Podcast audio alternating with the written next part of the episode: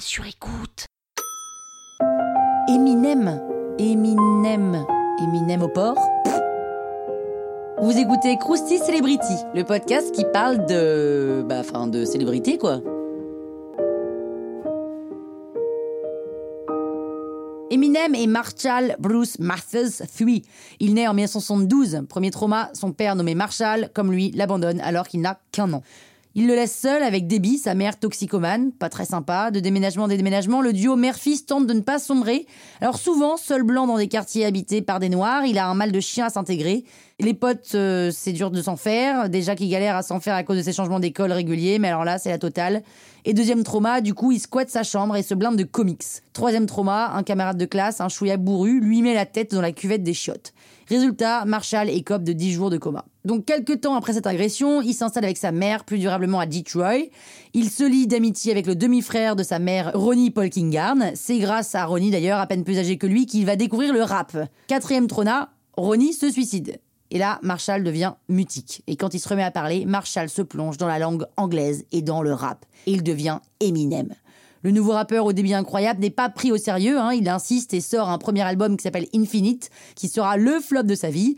Il fait une tentative de suicide après avoir bossé comme un dingo pour nourrir sa fille et sa femme. Il en réchappe, et comme la mort ne veut pas lui, il invente son alter ego, Slim Shady, et change complètement de style. Il veut se transformer et faire naître un mode plus percutant, plus corrosif, plus subversif, et c'est gagné. Ce nouveau son fait craquer le producteur Big Boss du moment, alias Dr. Dre. Le succès est immédiat. Et c'est la folie. En 2002, il raconte sa vie en Dancy dans le film 8 Miles.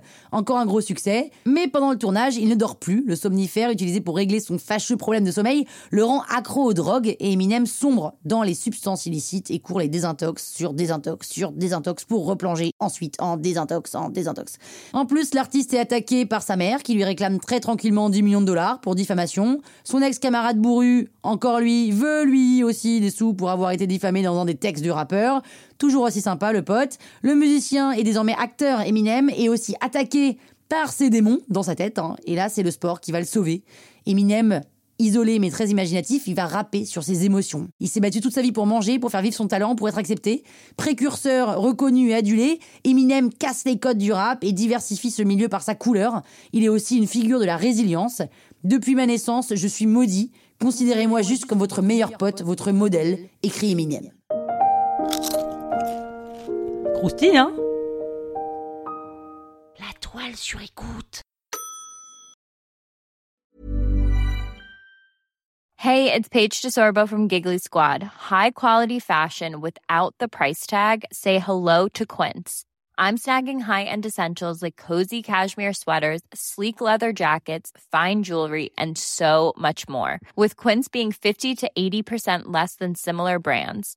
And they partner with factories that prioritize safe, ethical, and responsible manufacturing. I love that. Luxury quality within reach. Go to quince.com slash style to get free shipping and 365 day returns on your next order. Quince.com slash style.